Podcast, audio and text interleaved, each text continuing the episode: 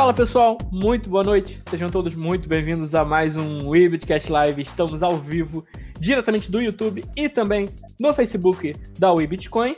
Então sejam todos muito bem-vindos. Vamos falar de notícias e antes de falar de notícias, de introduzir aqui meus convidados, quero agradecer muito a todo o pessoal que está sempre com a gente aqui, o pessoal que nos dá um feedback positivo, que sempre nos dá um caminho para seguir, a, o pessoal que interagiu bastante com a gente no último programa que a gente fez com a Chares Oliveira e Daniela Meyer, eu tava até aqui já colando o nome das meninas, porque tava esquecendo. Então foi muito bacana. Deixa aqui a recomendação para quem não pôde ouvir. Tá gravado, é só acompanhar lá. E para comentar notícias comigo hoje estão aqui, como sempre, Snaira P2P e Washington Leite. Sejam muito bem-vindos. Apresente-se, Snaira.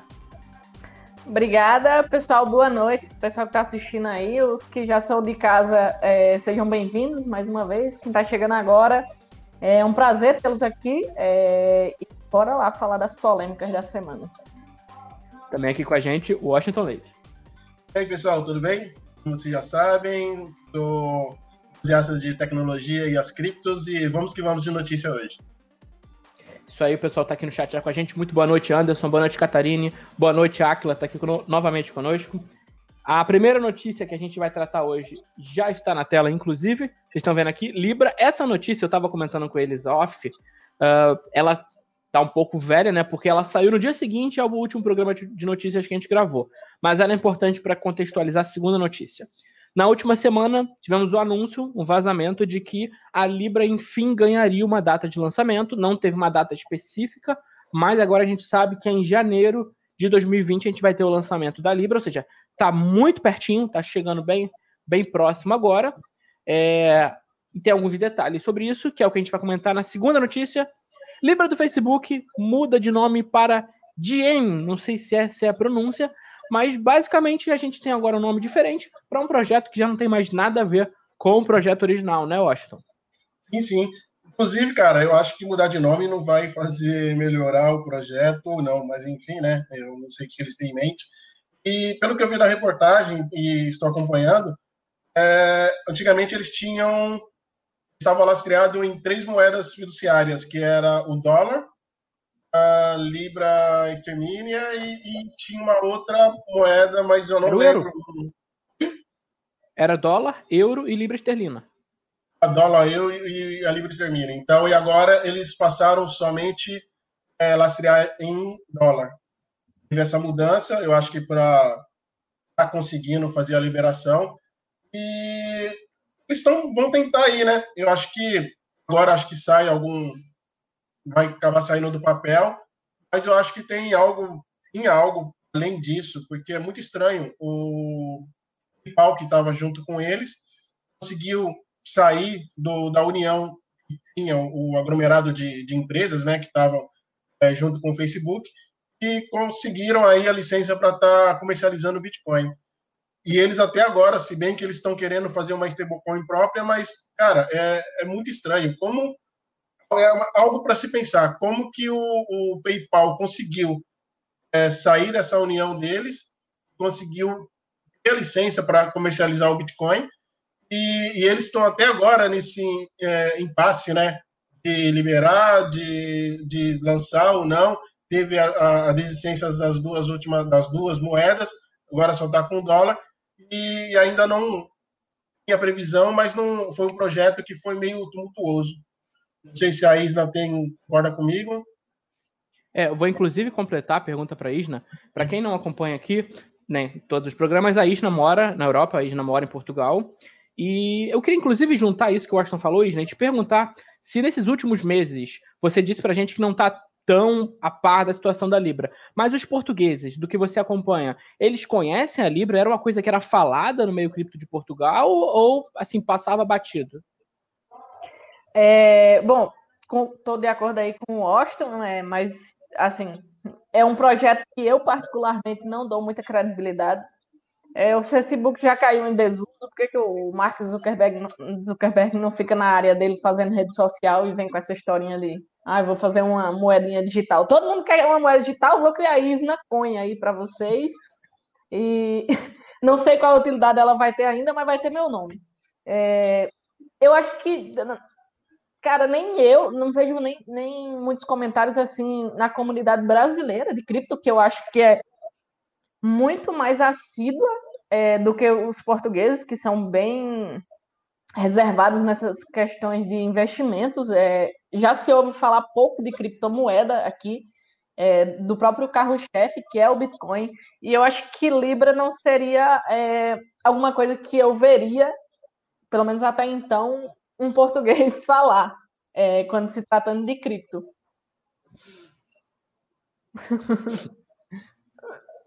Compra aí, Ricardo, para me ajudar. E também a gente pode. É, acaba sendo uma ameaça também para as outras stablecoins, né? A parte bancária. Uma, acho que no início o medo deles era que liberassem o Facebook para estar tá sendo feito, a, a, a Libra está sendo desenvolvida, e, mas teria um problema do monopólio, né? Porque a, a Facebook é no mundo todo. Sim. Quase no mundo e, todo. E não, e não é a primeira mudança de nome no projeto, né? A Calibra tinha mudado de nome, agora de cabeça não vou lembrar, mas uh, a tática já é velha, né? Tá dando errado, muda de nome. E vamos ver no que dá agora. É, eu tô com. tô mais ou menos com o que a Isna e o Washington pensam. Acho que uh, é um projeto que perdeu muita credibilidade. O Facebook em si perdeu muita credibilidade. Embora o Zuckerberg ainda seja, se eu não me engano, o terceiro homem mais rico do mundo e o Facebook ainda seja uma companhia gigantesca, tá na, no top 10 das Big Techs, né?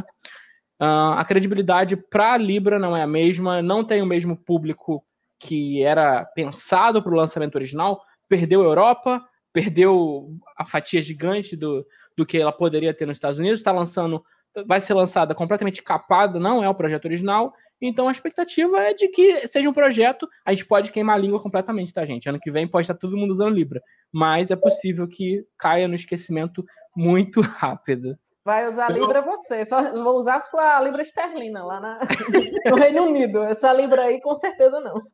Você falou na parte de. O Marcelo falou na parte de mudança de nome, que só é a única coisa que ia mudar o nome. E o Ricardo entrou. Lembrei uma coisa, cara, tá parecendo pirâmide. Porque toda vez que uma pirâmide está quebrando, desenvolve uma nova, uma nova moeda e coloca um nome lá e vamos comercializar essa moeda. É igualzinho. Ou então, ou então é só marketing, né? Esses dias eu estava passeando aí pelos grupos de WhatsApp e eu vi um, um comentário bem pertinente.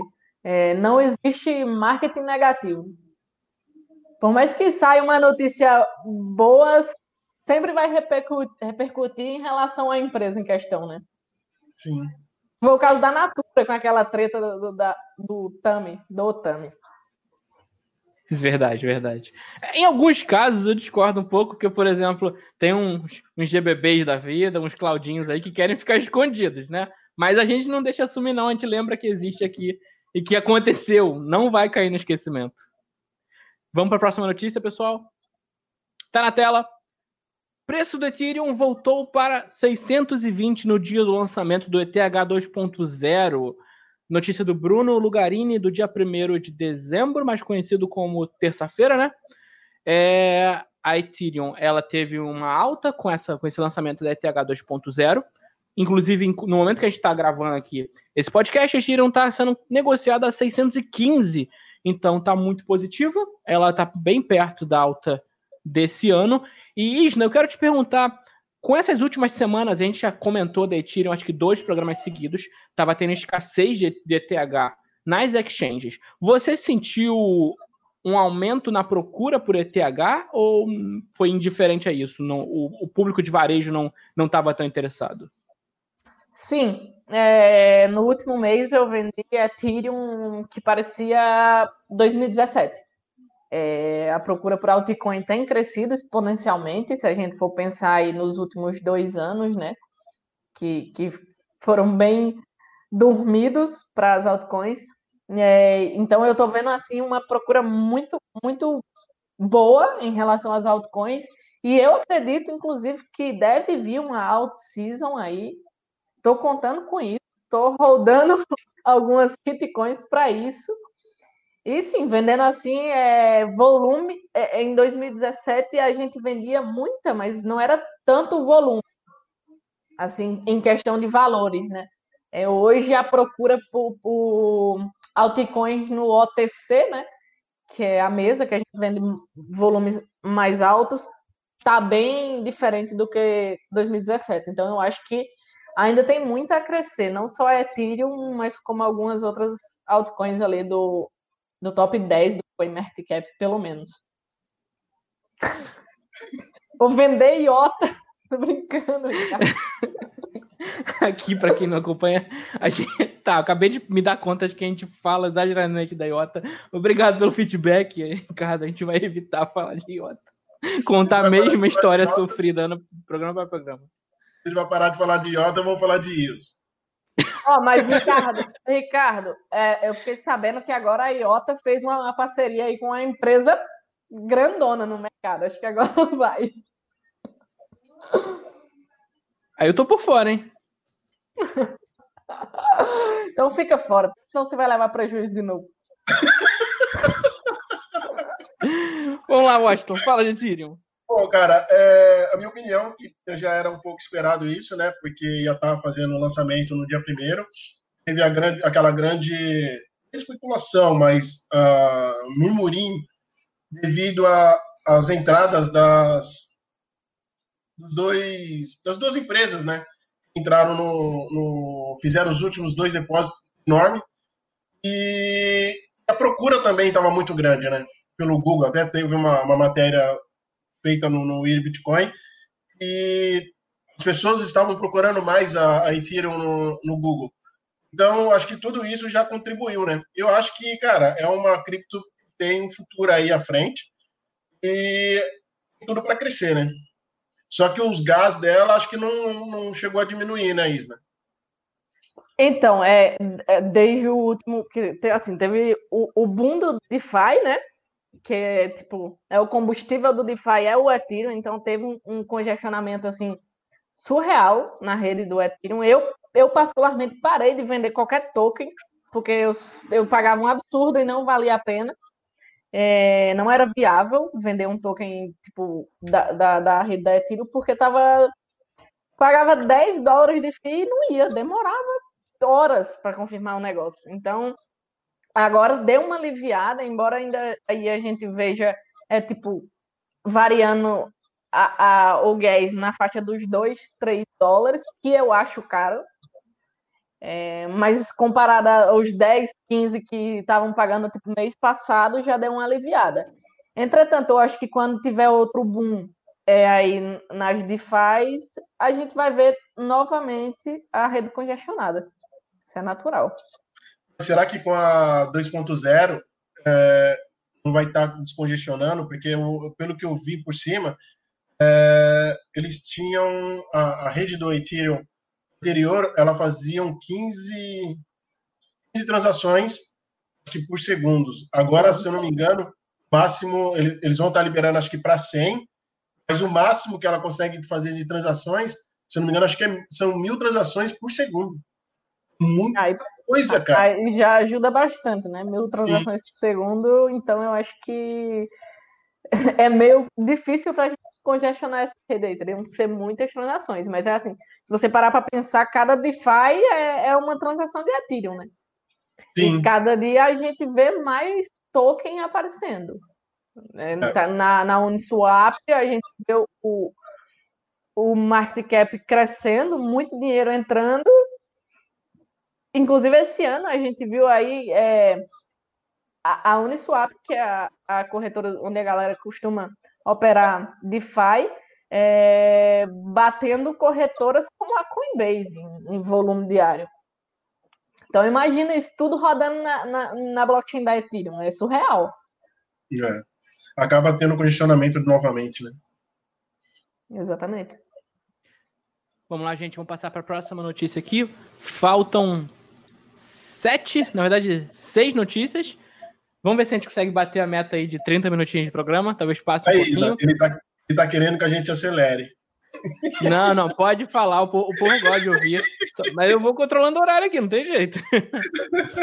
tá na tela a próxima notícia.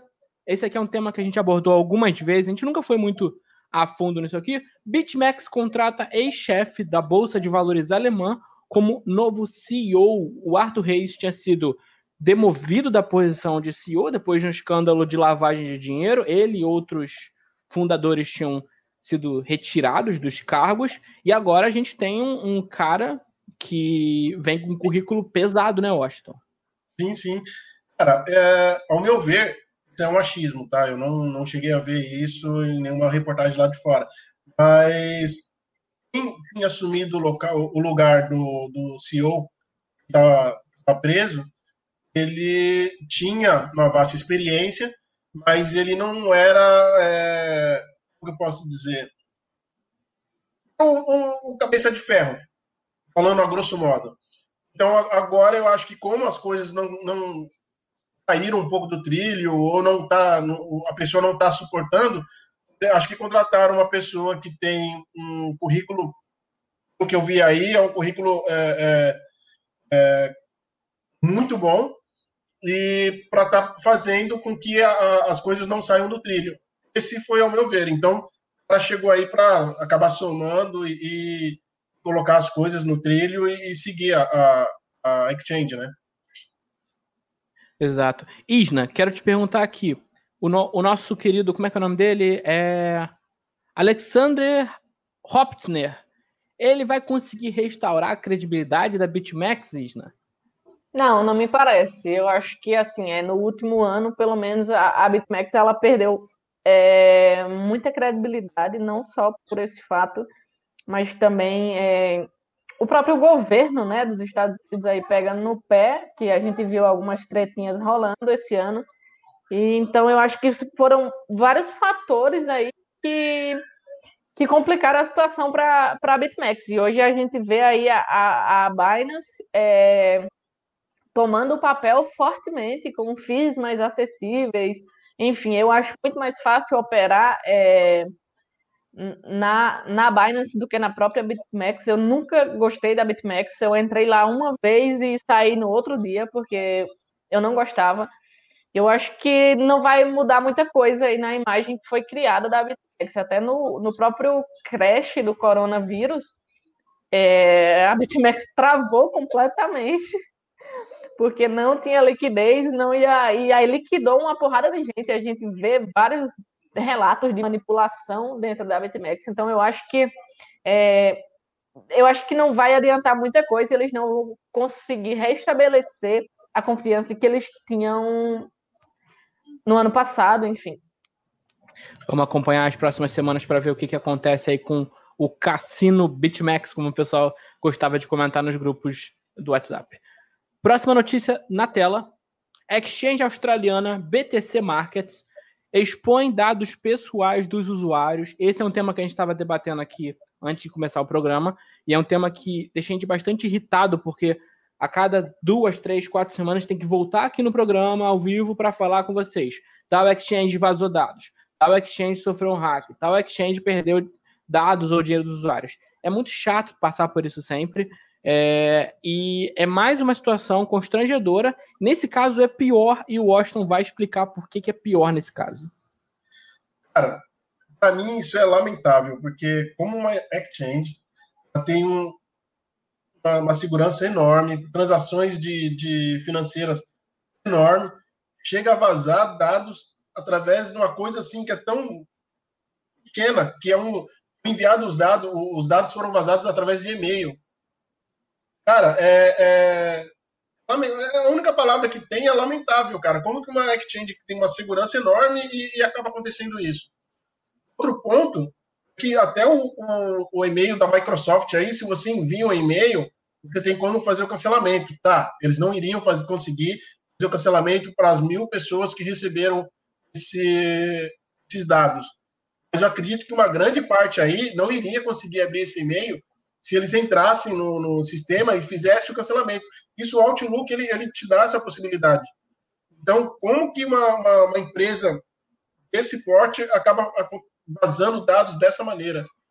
É, é, se eles guardam, se eles conseguem vazar os dados assim, imagine os seus dados que estão guardados lá. Isso, né? Mais um caso de exchange vazando dados de usuários. A questão da privacidade a cada dia fica mais em xeque com o papel dessas exchanges e fica difícil defender, né? Não, e o, o, o que a gente vê aí é que no mercado ainda existe algumas é, corretoras que são, mesmo sendo centralizadas, você consegue operar sem ter um KYC, por exemplo. Na Binance você consegue operar até dois bitcoins por dia sem precisar enviar seus documentos. Então, é, imagina que você deixa os seus documentos é, e há um vazamento de dados como esse, tipo, pessoas que você nunca viu sabem quanto você movimentou em cripto ali. Além de terem acesso a seus dados pessoais, eles têm acesso à tua movimentação, que eu acho que é, é o maior risco ainda. Porque a gente já viu relatos aí de, de hacker, de sequestro. Então, tipo, se, se você se outra pessoa sabe quantos bitcoins você tem, quanto em, em cripto você tem, você está sempre exposto e susceptível a que coisas é, más aconteçam. Então, eu acho que existem muitas formas de você é, se prevenir, né? Desse tipo de, de, de, de, acontecimento. Você pode usar uma exchange descentralizada, você pode comprar com P2P. Não estou não tô nem vendendo meu peixe. É, você pode é, usar N ferramentas para se proteger disso, mas as pessoas é, não aprendem. E se você olhar, se você parar para olhar, pode ver que aí já tem, nessa lista tem vários macacos velhos no mercado, lá de 2012, 2013, que deveria é, tá, tá mais ciente né, do, do risco e se prevenir mais, mas não se previne, entendeu? Exato. Pior de tudo, que os dados foram enviados. No caso de hacker entrando na exchange, foi uma, uma força de fora para dentro. Aí, nesse caso, foi dado, tipo... aí foi o estagiário, né? O Oi? estagiário... Sempre tem um estagiário que faz merda. e aqui, aqui eu vou falar por mim, não vou falar pelos meus colegas de bancada, nem pelo Bitcoin. Vou falar minha opinião. Uh, não são todas as exchanges que são são problemáticas, não são todas as exchanges que fazem um papelão desse, mas o usuário ele tem que saber escolher. A gente tem exchanges sérias, exchanges competentes, por exemplo, a gente tem Coinbase e Binance no exterior que fazem um trabalho muito bom. A Binance, quando sofreu um hack, ela devolveu o dinheiro de todo mundo. E aqui não é propaganda, a Binance não está pagando um centavo para a gente falar isso. No Brasil tem diversas exchanges também. O mercado Bitcoin, quando sofreu o hack, ele também devolveu. Você pode as taxas, tanto faz, mas os caras têm um trabalho sério sendo feito, Bitcoin só para citar duas, por exemplo. Então, assim, é, quando você vai colocar o seu.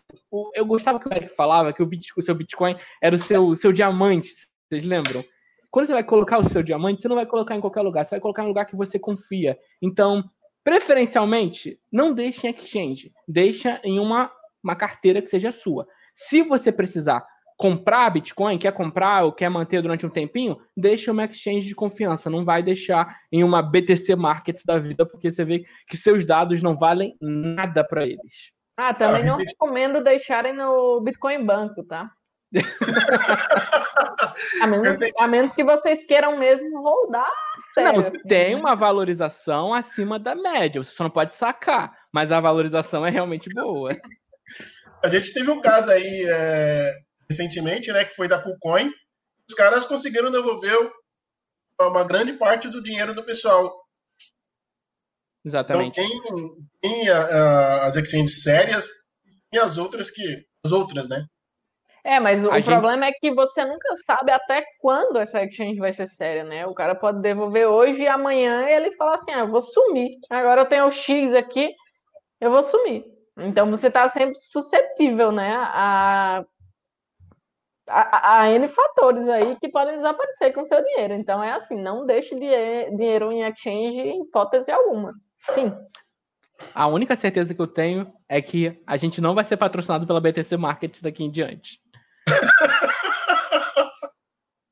a gente tem algumas notícias para comentar ainda. Deixa eu dar uma olhada aqui no tempo. A gente está com 24 minutos, então a gente vai comentar duas notícias. Essa aqui eu vou só passar para o pessoal. Capitalização de mercado do BTC, do BTC não, perdão, capitalização de mercado cripto atinge 600 bilhões à medida que o Bitcoin ultrapassa sua alta histórica. Esse é um tema que a gente vai falar daqui a pouquinho. Então, capitalização cripto decolou.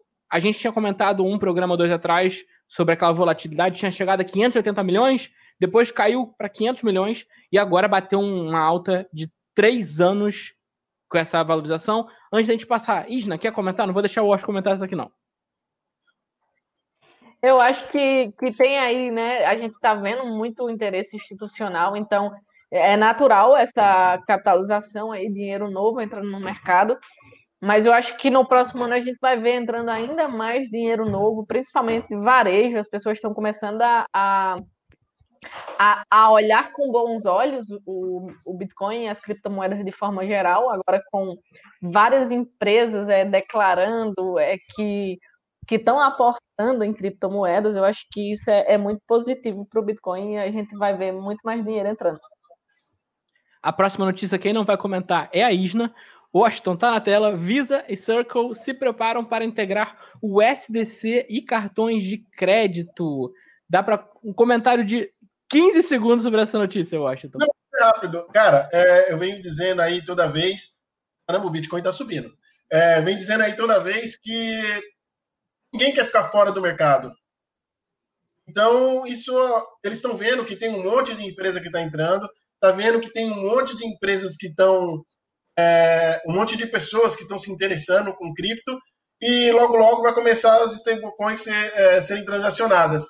Cara, é, já está na cara, né? Os caras eles estão entrando no mercado, Visa, inter, é, interligação com os bancos, automaticamente eles vão estar, tá, as pessoas vão estar tá passando seus cartões aí e passando por eles. Acho que eles simplesmente querem uma fatia do mercado aí. SP Dow Jones lançará índices de criptomoedas em 2021. Essa notícia é uma das grandes, é uma que a gente seria muito bom se a gente tivesse mais tempo para falar disso, mas a gente vai ter que fazer um comentário curto. E agora o Dow Jones se junta a outras grandes empresas e investidores institucionais com índice de Bitcoin, no caso de criptomoedas, né? Obviamente a gente vai ter índice de Bitcoin. Quem quer comentar essa notícia? Os dois, né? É. Ainda dá tempo, né? Ah, é. dá sim. Bom, é, é, é, mais um caso que a gente vê agora recentemente. É, o interesse institucional é, nas criptomoedas de forma geral, eu vejo isso é, com bons olhos, porque isso é bom para o ecossistema de cripto, né? O Wall Street aí abraçando o Bitcoin, um, arquivo, um ativo extremamente volátil e fora do, do tradicional, né? É, então, se, se o Wall Street começa a ver com os bons olhos, é, as outras pessoas também vão ver com, com outros olhos a, a criptomoeda. Então eu achei muito interessante, fiquei muito feliz com essa notícia. Agora é a gente esperar para ver o lado ruim da coisa, né? O, o, governo vai começar a pegar no pé, porque vão, vão começar a, a operar pesado com cripto, vai entrar muito dinheiro agora para frente. Então vamos esperar, porque sempre tem um lado ruim.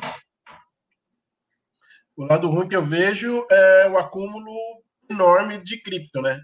Principalmente do Bitcoin, está tirando aí o Bitcoin no mercado. Tem o, o, lado bom? Tem. Ele vai ter uma subida aí e tudo.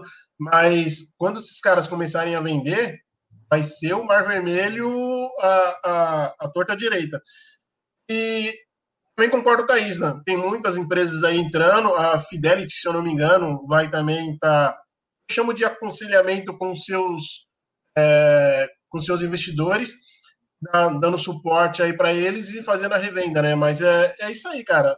As grandes instituições elas estão entrando no mercado e mais uma vez eu vou falar, eles não querem ficar de fora e não deu, não dá para segurar o, o, as criptos, não dá para segurar o Bitcoin. Então ou eles entram ou vão ficar de fora, cara. E essa aqui seria a notícia da semana, se não fosse pela próxima, que na minha opinião é uma notícia maior ainda. Tá na tela. Bitcoin ATH. BTC atinge o valor mais alto da sua história. A gente vai falar disso aqui agora rapidinho. É, já parece que ficou notícia velha de tão, tão intenso que está o nosso mercado, mas isso aqui aconteceu na segunda-feira, gente, dia 30 de novembro, foi quase ontem, e agora o Bitcoin rompeu. Eu não, eu, para ser sincero, eu não sei de cabeça até onde o Bitcoin foi. Eu sei que ele rompeu os 19,600 e alguma coisa. em aqui. algumas exchanges acho que chegou a, a 19,900, né? Mas agora a gente tem um novo ATH. Oi? Desculpa. É... 17 de 12 de 2017 chegou a 19,666 e agora na, na nova alta foi 19,918. Ainda não rompemos os 20k, então. É.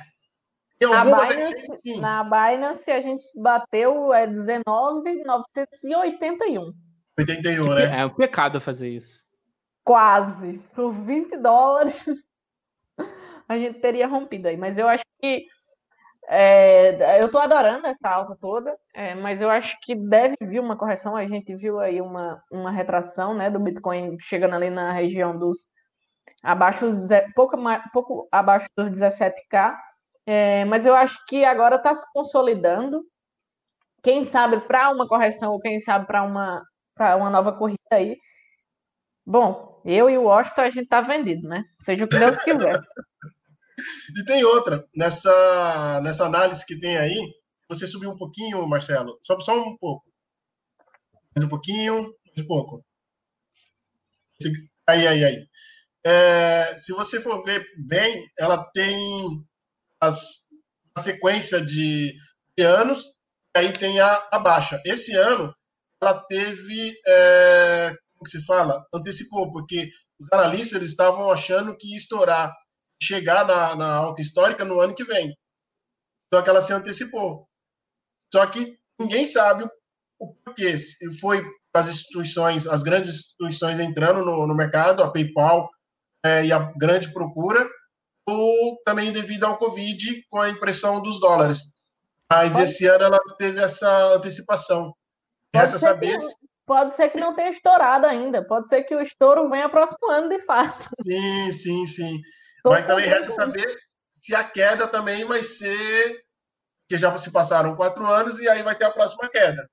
Conforme. E a parte então, histórica. É, é, segundo, é, segundo assim, o histórico do Bitcoin, né? Depois do halving, é, normalmente no ano seguinte tem essa, essa alta pós-halving. Só que esse ano aconteceu tipo precoce. Então eu acho que né?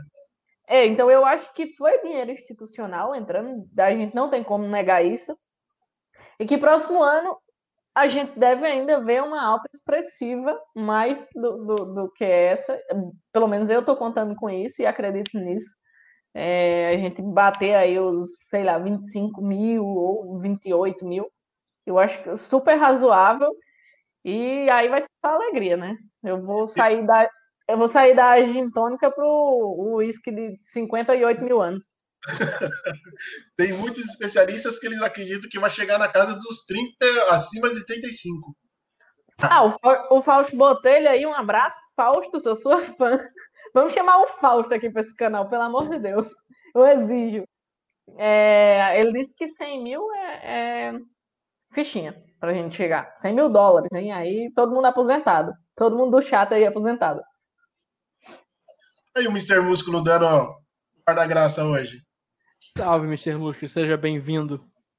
Chegou aqui no final do nosso programa. Inclusive, gente, vamos para a última notícia, ainda de BTC. Essa que tem um pessoal que já deu uma discordada na internet, quero saber a opinião de vocês. Boa parte das baleias do Bitcoin venderam em 19.300 dólares, ou seja, muito próxima da nova ATH. Quero saber de vocês. É, esses dados aqui são dados da Sentiment, o link tá na matéria, se alguém se interessar, tá na aba de Bitcoin. Eu quero saber de vocês, as baleias estão pavimentando o caminho para uma queda com essa, essa venda? Inclusive, a matéria fala que uma parte relevante dessas baleias não são mais baleias agora, porque já estão abaixo de mil BTC. Então, eu não sou baleia, eu tô vendida, mas não sou baleia, gente. É... Essa, eu... essa é a sua versão, né? Eu vendi, eu vendi só uns 700, não cheguei aos mil dólares. É, eu acho que, que sim, a gente viu ali, ó, antes o Bitcoin estava 18 mil, a gente já via ali no livro da Binance muitas ordens ordens de venda nessa região aí do entre os 19 e os 20 mil. E quanto mais próximo dos 20 mil dólares, mais ordens a gente via, mais volume de venda. Houve mesmo uma venda muito expressiva. A gente viu ali é, que ele tentou romper os 20 mil é, algumas vezes e recuou, retraiu assim e, e bruscamente. Eu acho que deve é, buscar mais uma vez os, os 20 mil dólares, mas provavelmente formar um, um, topo triplo ali, né? Que a gente já tem um topo duplo no diário. E aí, se formar, a gente pode comprar Bitcoin 16 mil dólares, quem sabe?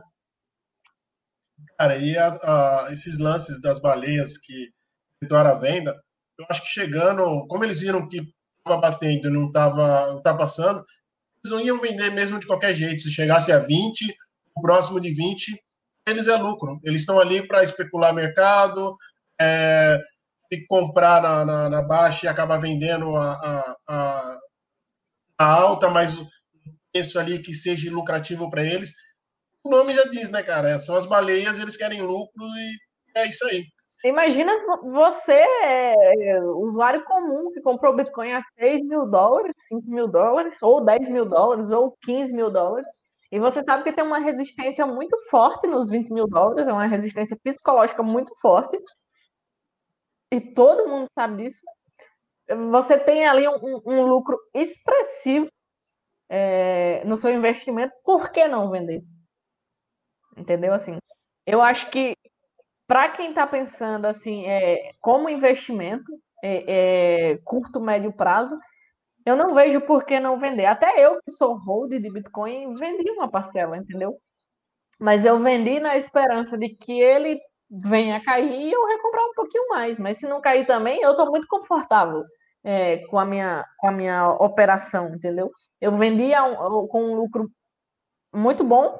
Se subir, tô de fora em uma parte, tô dentro em outra parte. Então, tô, tô muito bem de todas as formas. Eu acho que quem é hold não tem que se preocupar com o preço.